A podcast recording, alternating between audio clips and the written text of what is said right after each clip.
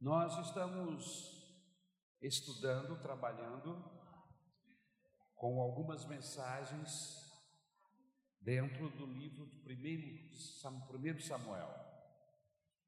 E, e eu vou seguindo, irmãos, a ordem dos capítulos. E hoje nós vamos pregar 1 Samuel, capítulo de número 12. A última mensagem que pregamos foi capítulo 11, amém? E hoje estaremos falando sobre o capítulo 12 do primeiro livro de Samuel. O tema da nossa mensagem é como necessitamos da graça de Deus, amém? Como necessitamos da graça de Deus. Eu quero convidá-lo a abrir a sua Bíblia no primeiro livro de Samuel, capítulo de número 12,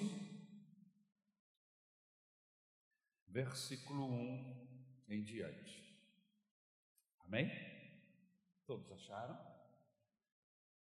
Quero agradecer ao pastor Rodrigo por sempre poder contar com a sua ajuda e também dos nossos diáconos, diaconisas, nosso grupo de louvor, nossa recepção, e você que veio hoje aqui adorar a Jesus, estarmos juntos aqui esta noite. Deus abençoe a sua vida.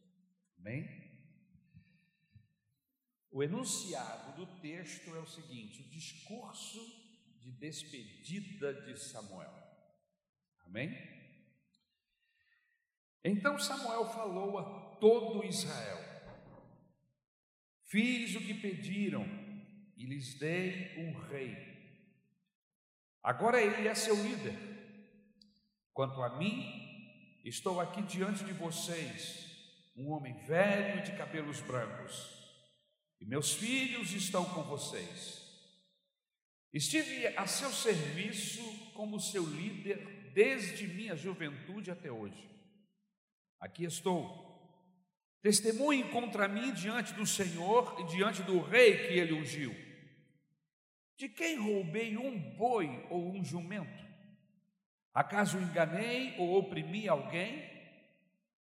De alguém aceitei suborno para perverter a justiça? Digam-me, e farei restituição se cometi alguma injustiça. Eles responderam: o Senhor nunca nos enganou, nem nos oprimiu, e nunca aceitou suborno. Então Samuel declarou: Hoje o Senhor e o rei que ele ungiu são testemunhas de que minhas mãos estão limpas. Eles responderam: Sim, eles são testemunhas. E Samuel continuou: Foi o Senhor que escolheu Moisés e Arão e tirou seus antepassados da terra do Egito. Agora fiquem aqui diante do Senhor enquanto eu os confronto com todos os atos de justiça que o Senhor fez por vocês e por seus antepassados. Quando Israel estava no Egito e seus antepassados clamaram ao Senhor, ele enviou Moisés e Arão para tirá-los de lá e trazê-los a esta terra. Mas o povo logo se esqueceu do Senhor, seu Deus. Por isso ele os entregou a Cícera, comandante do exército de Azor, e também aos filisteus e aos de Moabe que lutaram contra eles. Então clamaram novamente ao Senhor e disseram: Pecamos contra ou pecamos quando abandonamos o Senhor e servimos as imagens de Baal e de Astarote. Agora, se nos livrares de nossos inimigos, serviremos somente a ti. O Senhor enviou Gideão, Bedã, Jefté e Samuel para livrá-los, e vocês viveram em segurança. No entanto, quando ficaram com medo de Naás, rei de Amon, vieram a mim e disseram que queriam um rei para governá-los, embora o Senhor seu Deus já fosse seu rei. Pois bem, aqui está o rei que vocês escolheram. Vocês o pediram e o Senhor os atendeu. Agora, se temerem e servirem ao Senhor, derem ouvidos à sua voz e não se rebelarem contra os seus mandamentos, tanto vocês como seu rei mostrarão que reconhecem que o Senhor é seu Deus. Mas se vocês se rebelarem contra os mandamentos do Senhor e se recusarem a ouvir a sua voz, a mão do Senhor passará sobre vocês, como fez a seus antepassados. Agora fiquem aqui e vejam o maravilhoso feito que o Senhor está prestes a realizar. Vocês sabem que não chove nesta época do ano, durante a colheita do trigo. Pedirei ao Senhor que envie trovões e chuva forte hoje. Assim vocês reconhecerão quão grande foi sua maldade ao pedir que o Senhor lhes desse um rei. Então Samuel clamou ao Senhor, e o Senhor enviou trovões e chuva forte naquele mesmo dia. E todo o povo ficou com muito medo do Senhor e de Samuel. Disseram a Samuel: Ore ao Senhor, seu Deus, em favor de seus servos, ou morreremos, pois a todas as nossas faltas acrescentamos o pecado de pedir o rei. Não tenham medo, disse Samuel. Certamente agirão mal, mas agora sirvam ao Senhor de todo o coração e não se afastem dele. Não se desviem dele para adorar deuses sem valor que não podem ajudar ou livrar vocês. Eles são completamente inúteis. O Senhor não abandonará seu povo, pois isso traria desonra para o seu grande nome pois agradou ao Senhor fazer de vocês seu próprio povo. Quanto a mim, certamente não pecarei contra o Senhor, deixando de orar por vocês. Continuarei a lhes ensinar o que é bom e correto. Temam o Senhor e sirvam a Ele fielmente de todo o coração. Pensem em todas as coisas maravilhosas que Ele fez por vocês mas se continuarem a pecar, vocês e seu rei serão destruídos. Obrigado, meu Deus, pela tua palavra. Eu rogo que o teu Espírito Santo nos ajude a entender, a examinar e a tirar daqui deste texto preciosas lições que nos abençoe, Senhor, no nosso dia a dia, nas nossas circunstâncias. Eu rogo que a tua mão esteja sobre mim, sobre todo o teu povo aqui reunido, e aqueles que ouvirem esta mensagem através do podcast, Senhor, que a tua bênção permaneça sobre nós, é o que nós te rogamos, no nome de Jesus. Como necessitamos da graça de Deus. Existem, meus queridos irmãos, muitas doutrinas cristãs que são populares. Por exemplo, a doutrina da humildade. Se nós olharmos o texto bíblico que se encontra no texto do Evangelho de Mateus, nós vamos ver no capítulo 5 e no versículo 5 que essa doutrina ela chama de bem-aventurado os humildes. Mas nós temos ainda a doutrina da não violência. O oferecer a face direita, se alguém lhe ferir o lado esquerdo, é bíblico. O Senhor Jesus ensinou a não violência. Nós temos ainda a doutrina da gratidão. Outra doutrina muito popular e muito aceita: o valor daquele que volta para agradecer, que agradece o bem que chegou até a sua casa. Temos ainda a doutrina do amar ao próximo. Essa doutrina é muito bem aceita, mas há outras doutrinas cristãs, meus queridos irmãos, que não são muito bem aceitas. E o pior, quando são ensinadas, causam problemas para alguns que ouvem essas doutrinas. Nós as chamamos de doutrinas antipáticas.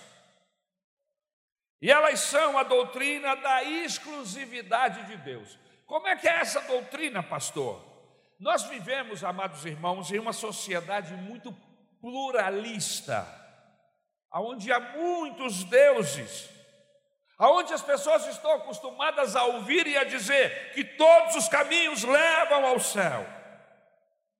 E aí vem um cristão e diz que não, que não é bem assim que Jesus é único, que só há um Deus que salva, que Jesus para os cristãos é ímpar, é especial, é inigualável. O próprio Jesus Cristo, tratando deste assunto, ele diz o seguinte: Eu sou o caminho, a verdade e a vida. Ninguém pode vir ao Pai se não passar por mim. Eu sou a porta e aquele que entrar por esta porta entrará e achará a pastagem. Ele ainda diz: Eu sou a água que descedenta. E quem quiser, quem estiver com sede, venha a mim e beba. Aleluia. Louvado seja o nome do Senhor. Se alguém quiser chegar ao Pai, precisa passar por Jesus. Ele não apontou para ninguém, ele disse: sou eu. Vide a mim, todos vós que estáis cansados e sobrecarregados, e eu vos aliviarei. Aleluia. Outra doutrina que ninguém gosta, queridos, é a doutrina da condenação eterna. Ou seja, a doutrina do inferno. O inferno é uma doutrina bíblica. OK? É um ensinamento com muitas e muitas passagens bíblicas que fazem deste ensinamento a existência do inferno uma doutrina bíblica. Há pessoas que nos têm como idiotas por acreditar em inferno em pleno 2021. Agora, o mesmo Jesus que lhe disse, que nos disse: amai ao teu próximo, como a ti mesmo. Também disse: E serão lançados no fogo eterno de enxofre, preparados para o diabo e os seus anjos. É o mesmo Jesus. Essa doutrina não é muito simpática, mas é uma doutrina bíblica. Temos ainda uma outra doutrina, que é a doutrina do pecado. E quando a gente fala de pecado, meus queridos irmãos, nós somos taxados, chamados de fundamentalistas. O problema é que com isso, só queremos ouvir aquilo que gostamos. Só podemos falar às pessoas aquilo que elas querem ouvir. O que traz inquietação, o que traz algum desconforto, nós não tocamos, nós não falamos. Mas existem textos na Bíblia que são antipáticos. E só, e, e se só lemos e pregamos aquilo que nos é simpático, então, meus queridos irmãos, nós nos tornamos como um leão desdentado um leão sem garras, um leão sem dentes, que ruge, mas não faz nada com ninguém. Por quê? Porque não tem garras, porque não tem dentes. Tirar estas doutrinas da Bíblia, pregar apenas aquilo que é simpático ao ouvido, faz do Evangelho algo insosso, faz do Evangelho um processo religioso que não tem poder algum, são só palavras e nada mais do que palavras. O texto que lemos, acabamos de ler, é um desses textos que nenhuma pessoa gostaria de ouvir ou gostaria de ler. Uma leitura longa, maçante em alguns trechos, e para quem lê, meus irmãos, não oferece nenhuma máxima simpática. Em outras palavras, Samuel está dando uma tarrachada no povo, está dando uma regulada. como ele mesmo disse, deixe-me confrontá-los. Fiquem aqui um pouco mais, não saiam, fiquem aqui, deixe-me confrontá-los com algumas verdades. A verdade é que ninguém gosta de ser confrontado.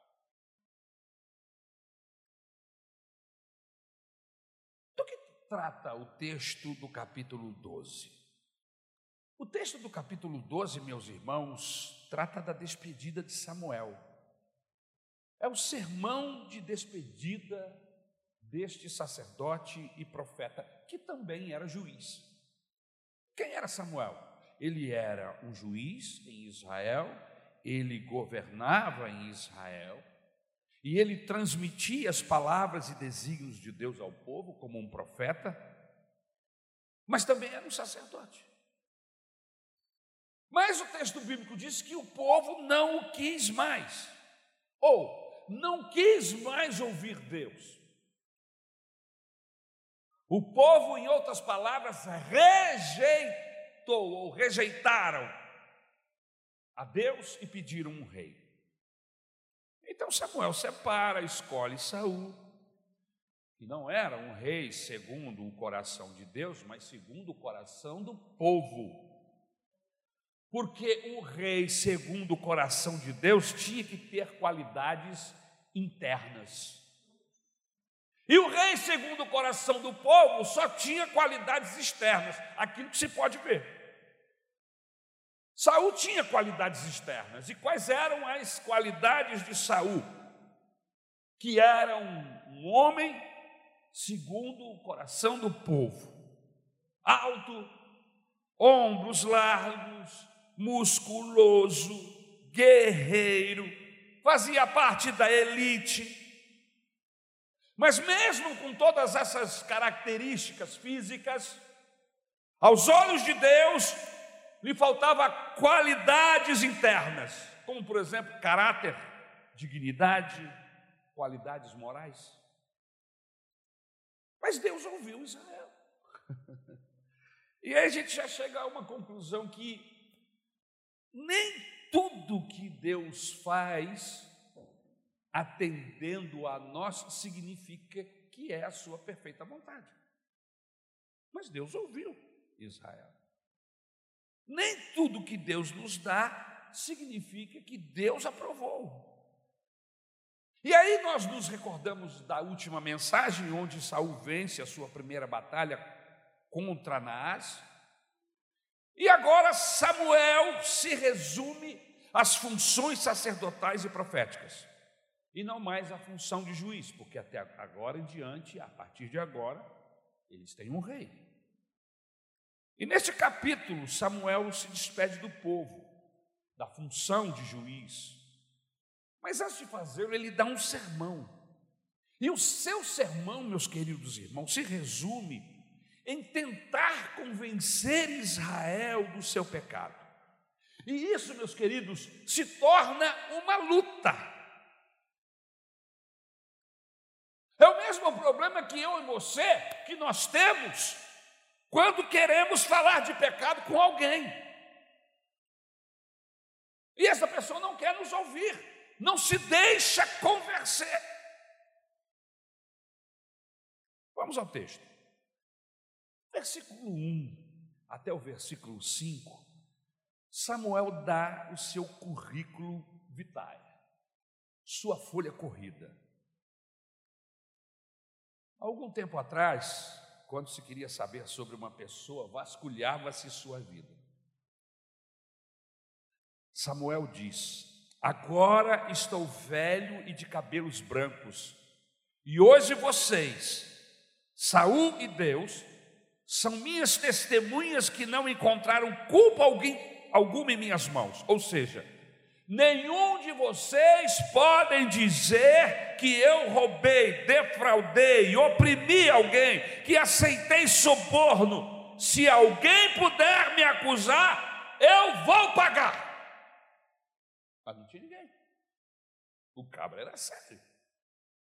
O líder era bom. Aleluia. Por que, que Samuel começa o seu sermão dando sua folha corrida, meus irmãos?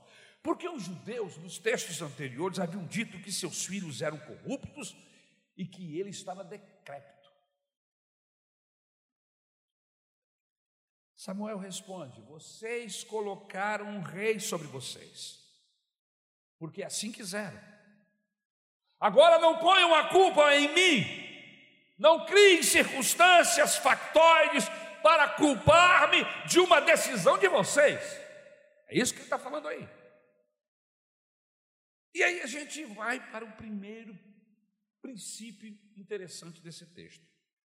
E o primeiro princípio é esse: quando quisermos convencer alguma pessoa do seu pecado, a primeira coisa que precisamos é mostrar a essa pessoa o seguinte: amigo, vírgula, o único responsável pelos seus atos é você mesmo. Samuel está dizendo, meus irmãos, vocês escolheram um rei, vocês quiseram mudar, agora assumam isso. Foram vocês que escolheram. A minha folha corrida está limpa. Agora assumam a responsabilidade pelos seus atos. Não passem esta culpa para mim ou para outras pessoas. Sabe, meus irmãos, nós precisamos aprender uma coisa. Pecado é aquela palavra grega, hamartia, que significa errar o alvo, quebrar a lei, desmanchar um preceito moral. O que, é que precisamos aprender, pastor? Na nossa concepção de pecado, precisamos nos responsabilizarmos pelos nossos atos. Não podemos, em absoluto, ficarmos projetando nos outros aquilo que é responsabilidade nossa. Em outras palavras, fiz porque não presto. Fiz porque quis. Por que, o senhor está falando assim, pastor? Porque nós somos mestres em culpar outras pessoas. Sempre que há algum tipo de processo dentro da nossa casa, entre o cônjuge, entre os filhos e os pais. Nós somos muito bons em apontar o dedo e dizer: é você, mulher, é você, marido, a culpa é sua.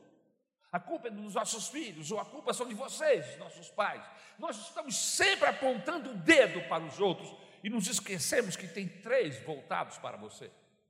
Procure apontar para frente, aponte aí, faça essa, esse teste, amém? Olha lá, aponta lá, ó. tem três dedos que estão voltados para você. Culpamos os nossos irmãos,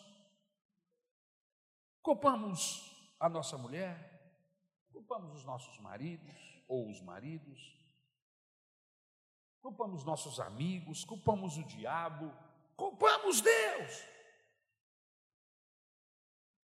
Outro dia, um membro da igreja veio falar com o pastor Rodrigo que tinha um senhor desesperado sentado naquela praça principal ali do shopping, chorando, chorando, chorando. E alguém chegou e perguntou: Por que você está chorando todo? O que é você? Ele disse: Eu sou o diabo. Por que você está chorando todo? Porque tudo sou eu. Tudo eu. Todo mundo põe a culpa de tudo em cima de mim. Eu não sei se esse fato é verdadeiro, mas a verdade é que nós estamos sempre apontando e dizendo que a culpa é dos outros. E quando colocamos a culpa nos outros, e não importa quem seja esse outro, seja Deus, o diabo, ou qualquer uma pessoa do seu, do seu parentesco, nós passamos a ideia de que nós somos perfeitos,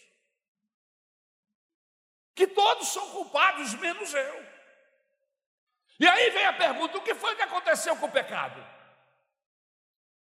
Cadê o pecado? Não existe mais pecado ao sul do Equador? Ninguém gosta de assumir seu próprio mal.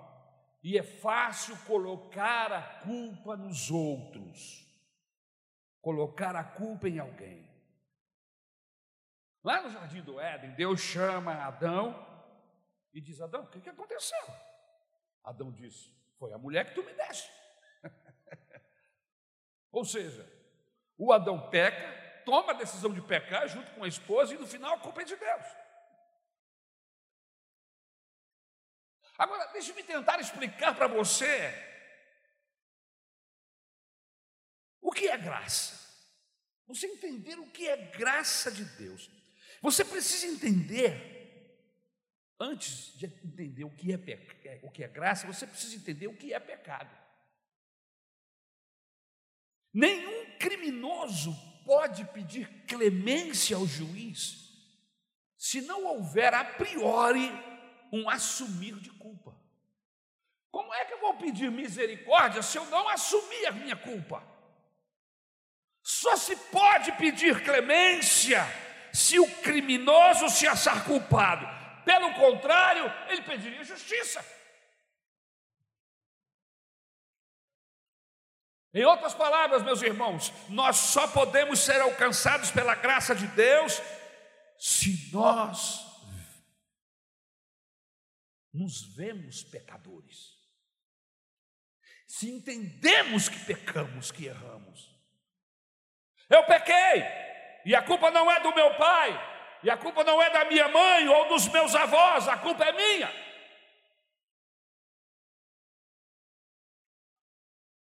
Eu descobri que dentro de mim, meus irmãos, há um potencial de ser mal e de fazer monstruosidade. E não fica me olhando com essa cara de santo. Esse problema não é meu só, não. Se você começar a olhar para dentro de você, você vai ver que há dentro de você um potencial de maldade, de crueldade e de malignidade. Você pode pensar que é bonzinho, mas há em você um potencial de malignidade, há em você um potencial de iniquidade, e só há uma maneira de escapar desse destino desgraçado: a graça de Deus. Só há uma maneira de eu não sucumbir diante desse monstro que está aqui dentro de mim. Lembra daquele filme? A coisa? Que as pessoas tinham um negócio que vinha assim.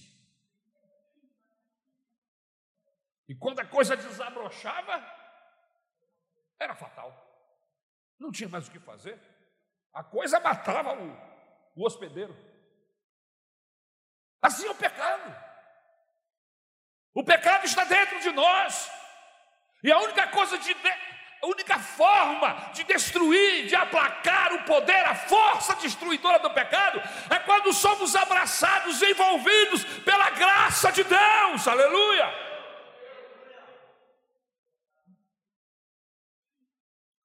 O pecado tem o poder de transformar anjos em demônios. Mas a graça de Deus tem o poder de transformar demônios em homens santos. Aleluia.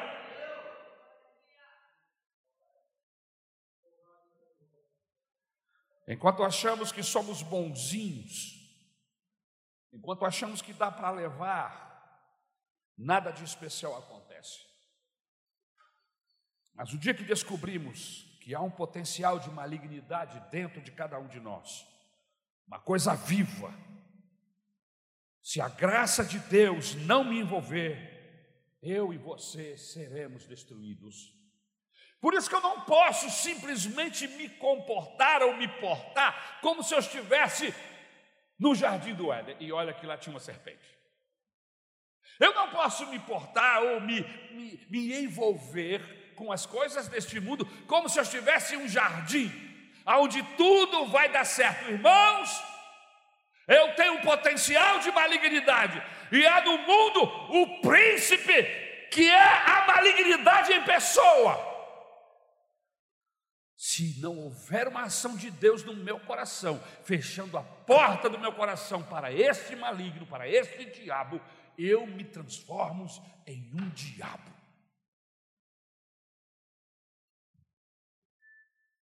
Segundo princípio que eu quero despertar você esta noite.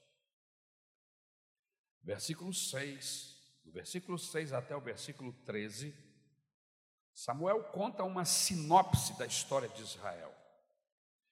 E o interessante, eu não sei se você notou, mas a tônica dessa sinopse é só pecado. Veja o texto, versículo de 8 a 13, você fechou a Bíblia, pecou.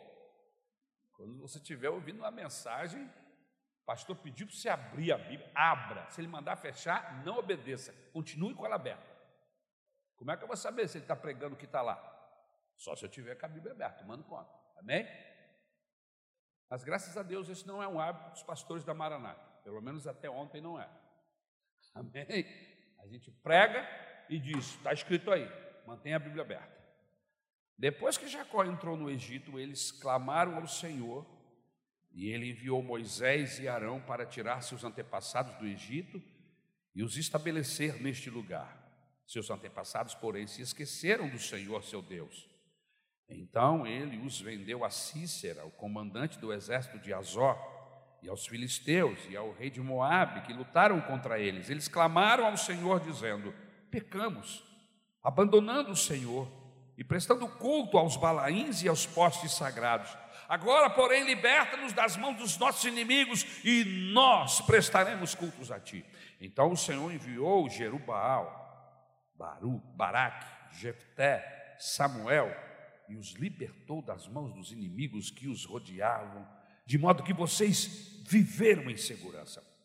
Quando, porém, vocês viram que Naas, rei dos Amonitas, estava avançando contra vocês, então me disseram: Não, agora eu quero um rei. Escolha um rei para nós. Embora o Senhor, o seu Deus, fosse o rei. O que, é que Samuel está querendo dizer aqui, mostrar com esse texto, com esta fala? Samuel está querendo dizer que eles haviam rejeitado a Deus.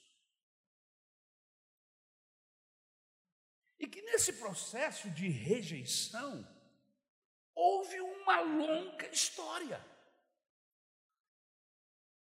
Houve todo um processo histórico de mais de 400 anos.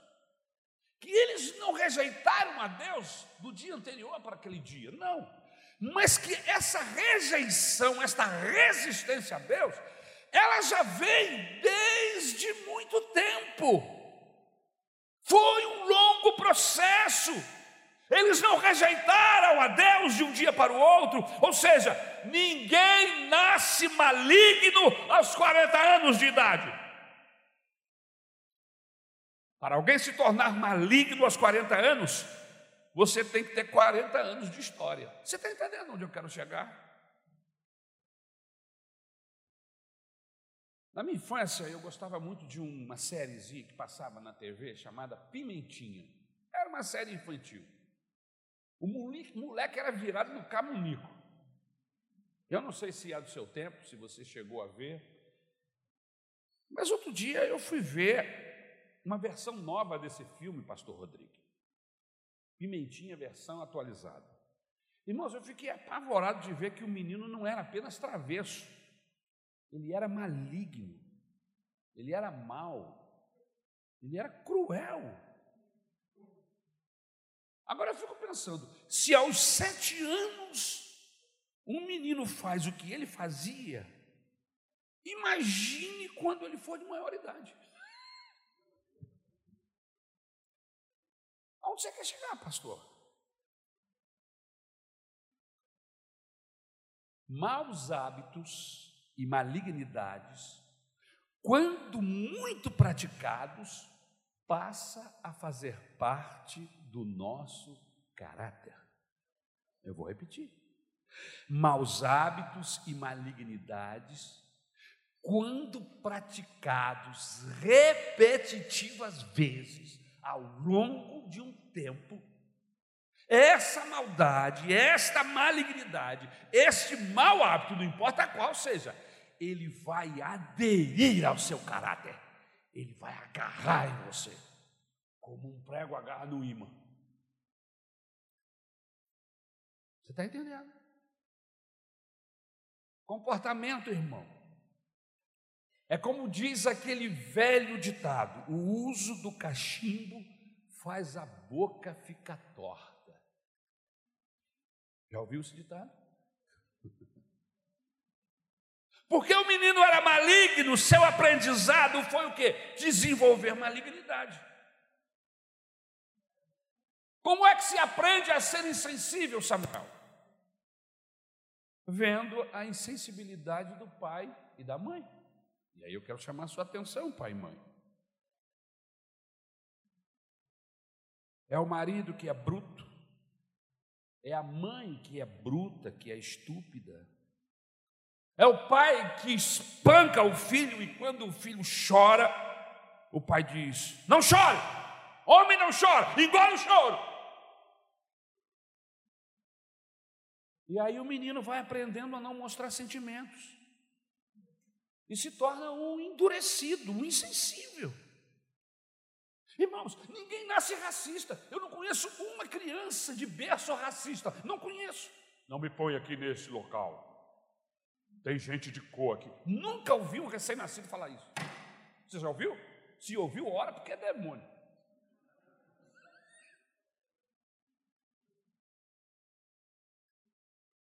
O racismo se aprende em casa.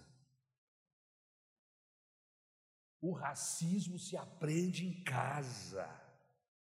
Como nos tornamos racistas, pastor? É vendo e ouvindo os pais dizerem, usarem expressões como esta: negro safado. Você já ouviu isso? Pois é. Ouvindo piadas sujas e racistas todo o tempo e rindo dessas piadas. Aí o menino vai ouvindo e ouvindo até se tornar um racista. É assim que funciona. Ninguém nasce hipócrita, meus irmãos. Quando começamos a jogar no ambiente que nos convém, os meninos estão. Os nossos filhos estão prestando atenção no nosso comportamento. E eles vão refletir aquilo que somos. É o pai que se porta em casa de uma maneira e na igreja de outra. O filho está vendo, a filha está vendo. O menino está vendo e aprendendo e pensa o seguinte: para que ser coerente se em minha casa meu pai e minha mãe não são coerentes? Por que, que eu vou ser coerente? Você sabe como se aprende a ser desonesto, Elias? Você vê esses bandidos roubando o INSS, pensão de viúvas, e aí você pergunta: como esse cara consegue dormir à noite? Irmãos, ele não nasceu ladrão. Não, ele não nasceu ladrão.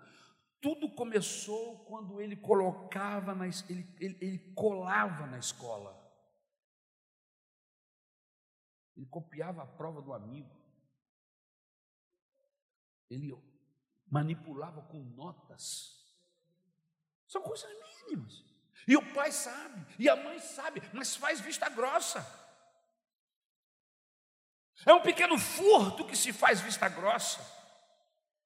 E amanhã esse menino se tornará um grande marginal.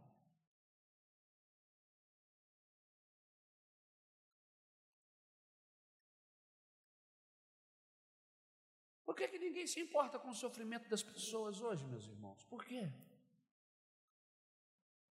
Porque vivemos em um país onde os cavalos do hipódromo são mais bem tratados do que seres humanos.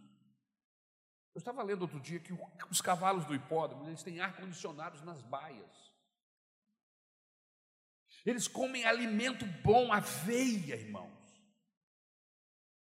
Vacinas importadas da Inglaterra e da Arábia, vêm de avião. E eles são vacinados, os cavalos. A gente está morrendo aí, mas os cavalos são vacinados. As pessoas estão doentes e morrendo de fome, mas os cavalos do hipódromo do Rio de Janeiro estão bem de bem. Irmãos, nada acontece de uma hora para outra. A gente vai se aclimatando até chegar quando dizemos: Deus, saia da minha vida. A gente vai resistindo Deus, a gente vai dizendo não nas nossas atitudes, com os nossos pensamentos. Até que chega um belo dia, nós dizemos: não, nós não queremos mais esse negócio de Deus. O Senhor Jesus Cristo, ele ensinou isso com muita clareza quando foi até a cidade de Gadara. O texto bíblico diz que lá havia dois endemoniados que estavam escravos do diabo. Na verdade, um endemoniado que estava escravo do diabo. O texto bíblico diz no Antigo Testamento que Deus havia proibido os judeus de tocar, criar, comer, comercializar porcos.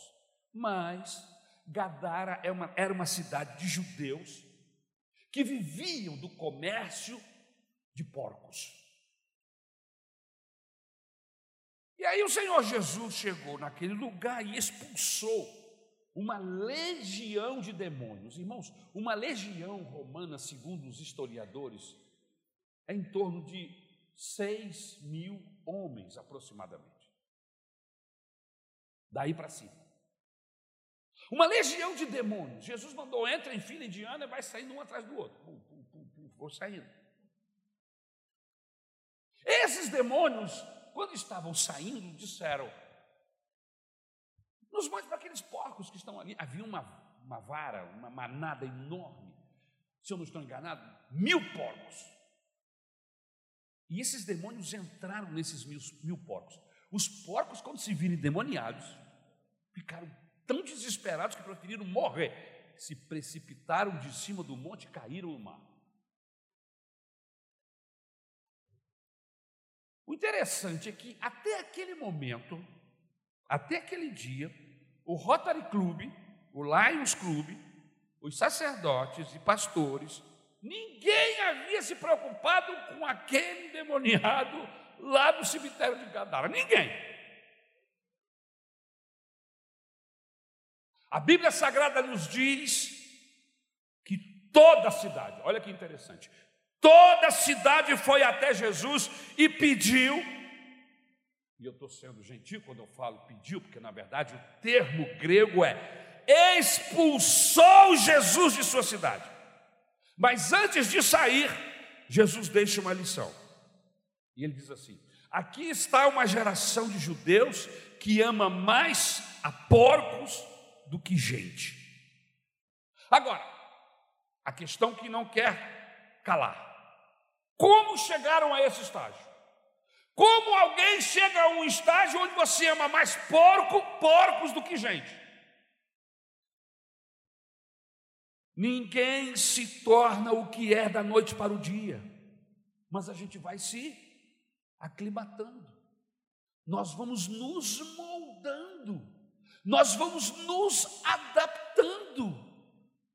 E aí o apóstolo Paulo, quando escreve no capítulo 12 da carta aos Romanos, ele diz assim: Não vos conformeis com este mundo, mas transformai-o pela renovação da vossa mente.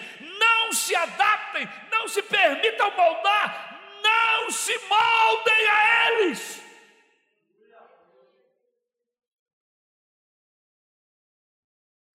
É por isso que hoje no mundo, irmãos, segundo dados da Organização Mundial de Saúde, a OMS, um total de 73,3 milhões de abortos seguros e inseguros ocorreram no mundo anualmente entre 2015 e 2019. Anualmente. Eu não vejo ninguém na televisão, nem na Câmara, nem no Senado falando sobre isso. 70,3 milhões de abortos, seguros e inseguros, porque eles têm uma diferença. Como a geração se torna tão hipócrita, tão bandida? Como? Como chegamos a isso? Com o pensamento que eu percebo que está entrando no seio da igreja. Mulher, você tem o seu direito. Mulher, você tem o direito sobre o seu próprio corpo. Mulher, você tem o direito de preservar sua própria felicidade. Mulher, você tem o direito de escolha. Mulher, você tem o direito de matar quem quer que seja, contanto que não interfira nos seus direitos. Eu, eu, concordo que os homens e as mulheres e as mulheres precisam ter direitos iguais, não tem um problema, mas espera aí, isso aqui é assassinato, segundo a Bíblia Sagrada. Eu estou cansado de ouvir isso, inclusive dentro da igreja. Meu corpo, minhas regras. Eu não sei aonde você leu isso na Bíblia. Eu não sei em que texto bíblico você leu isso. Meu corpo, regras de Deus. Não sabeis vós que sois o templo onde habita Deus? Não sabeis vós? Pergunta o apóstolo. Que você é o templo onde habita o Espírito Santo e que você não pode fazer o que você quer com o seu corpo.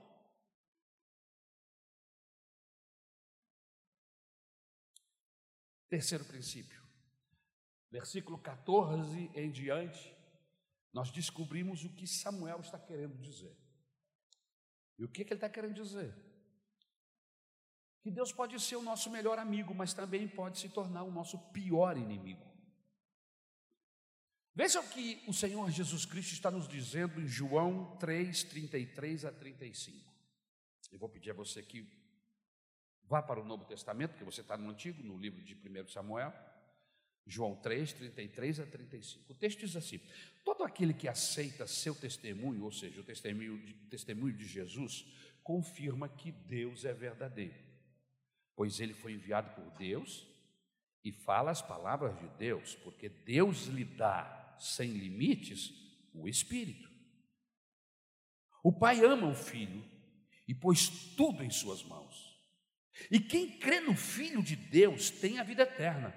Quem não quem não obedece ao Filho não tem a vida eterna, mas a ira de Deus permanece sobre ele.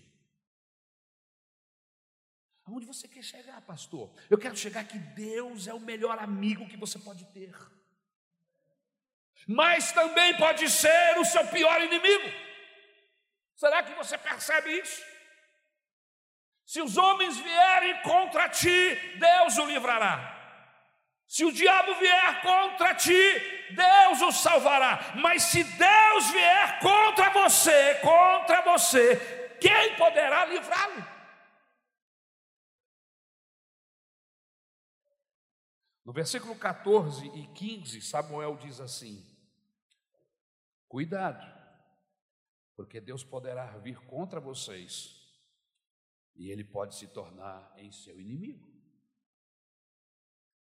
Se vocês quebram os princípios dele, se vocês o desafia, dizendo não temos pecado, Deus passa a ser de amigo, o seu inimigo. E a gente cai na quinta lição, porque precisamos terminar. Ou melhor, na quarta lição. Vejam, meus queridos irmãos, em que estágio chegou o povo que, para saberem que são pecadores, precisaram de trovões e relâmpagos. Versículo 16 e 17. Vocês sabem que não chove nesta época do ano, durante a colheita do trigo. Pedirei ao Senhor que envie trovões e chuva forte hoje, assim vocês reconhecerão com quão grande foi sua maldade ao pedir que o Senhor lhes desse um rei. Então Samuel clamou ao Senhor, e o Senhor enviou trovões e chuva forte naquele mesmo dia. E todo o povo ficou com muito medo do Senhor e de Samuel. Veja, irmãos, a, a insensibilidade era tão grande que Samuel precisou orar para chover fora de época, para que aquela gente cresce que estavam errados. Será que vamos ter que orar para trovejar aqui dentro no domingo, irmão? para a gente entender que somos pecadores e que somos sujeitos a erro e que erramos. Que não há ninguém bom aqui, que bom aqui é o Senhor. Irmãos, a igreja ela é constituída de ex. Ex o quê? Ex-drogado, ex-mentiroso, ex-falsário, ex-bandido, vai por aí. Só tem ex aqui. Se você não é um ex, então você não teve um encontro com Deus. Porque se você teve um encontro com Deus, você é um ex alguma coisa.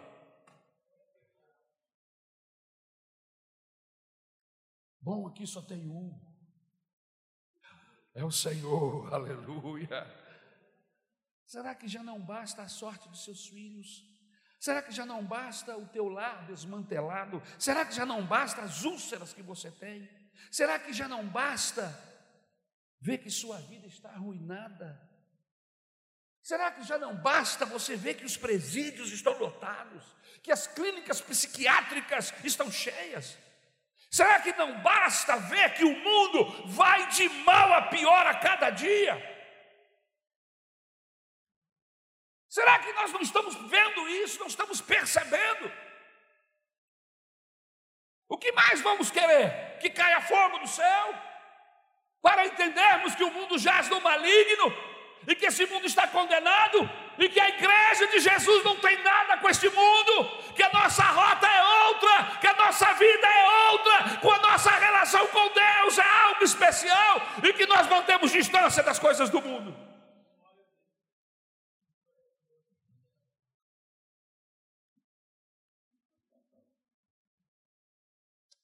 Ô pastor, só não tinha um sermão melhor? Irmãos, desculpa, eu estou eu estou seguindo o texto, entendeu? Capítulo 11, aí vem o 12, depois o 13, depois o 14. Eu não estou escolhendo, eu estou seguindo a ordem. Você viu isso, né? Então não é algo que eu estou planejando. Eu estou seguindo o texto. Para falar a verdade, eu já passei pelo capítulo, inclusive nós estamos lendo na nossa leitura diária o livro de Samuel. Eu já passei pelo capítulo 12, nós já estamos lá na frente, no 20 alguma coisa. 27, quase terminando.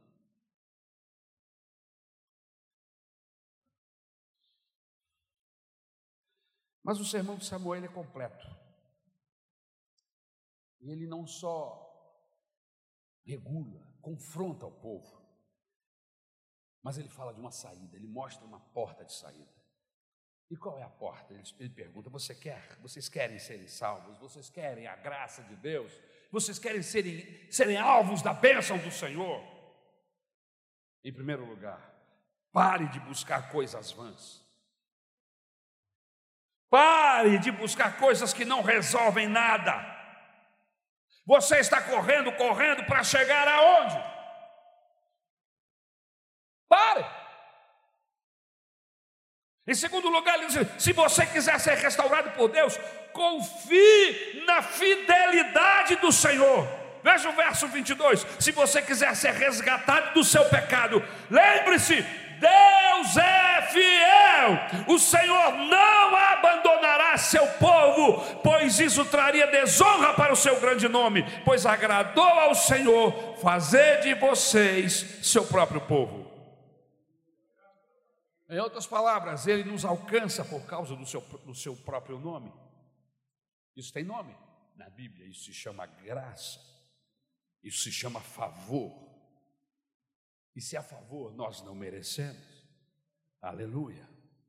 Você quer alcançar a recuperação do seu estado de pecado? Veja o versículo 24. Temam o Senhor e sirvam a Ele fielmente de todo o coração. Pensem em todas as coisas maravilhosas que Ele fez por vocês. Ande com Deus, volte-se para o caminho de Deus, ande com Ele. Veja o versículo 25. Mas se continuarem a pecar, vocês e seu rei serão destruídos. Em outras palavras, o que Samuel está querendo dizer aqui? Não se confie na bondade do Senhor. É o que o apóstolo Paulo, lá no capítulo 6, o capítulo 7 da carta aos Romanos, nos diz. Porque há uma graça, porque há uma disposição de Deus em nos abraçar e nos perdoar, vamos continuar no pecado? É o que Samuel está dizendo aqui, em outras palavras. Não se confie na bondade do Senhor. se vocês não se arrependerem, se vocês não voltarem, vocês vão perecer. E o que isso significa? Significa que há um limite para Deus. Há um limite. A Bíblia diz: O meu espírito não contenderá com o homem para sempre. Haverá um momento que ele vai parar. A Bíblia Sagrada diz que quem é limpo busca limpar-se mais ainda, Samuel. Mas diz assim: quem é sujo, suje-se ainda mais. Há um estágio na nossa caminhada, irmãos, que não há retrocesso. Não que Deus não possa nos tirar, é que nós não voltamos. Foi o que aconteceu com Judas. Judas não se arrependeu. Pedro fez pior, se arrependeu e se tornou um homem poderosamente usado por Deus. Mas Judas, a Bíblia diz, ele não encontrou lugar para arrependimento, ele passou do limite e ele não teve forças para voltar e se matou. O meu espírito não contenderá com o homem para sempre. Pare de buscar o que não resolve. Confie no Senhor, mas se continuares a fazer o mal, perecereis.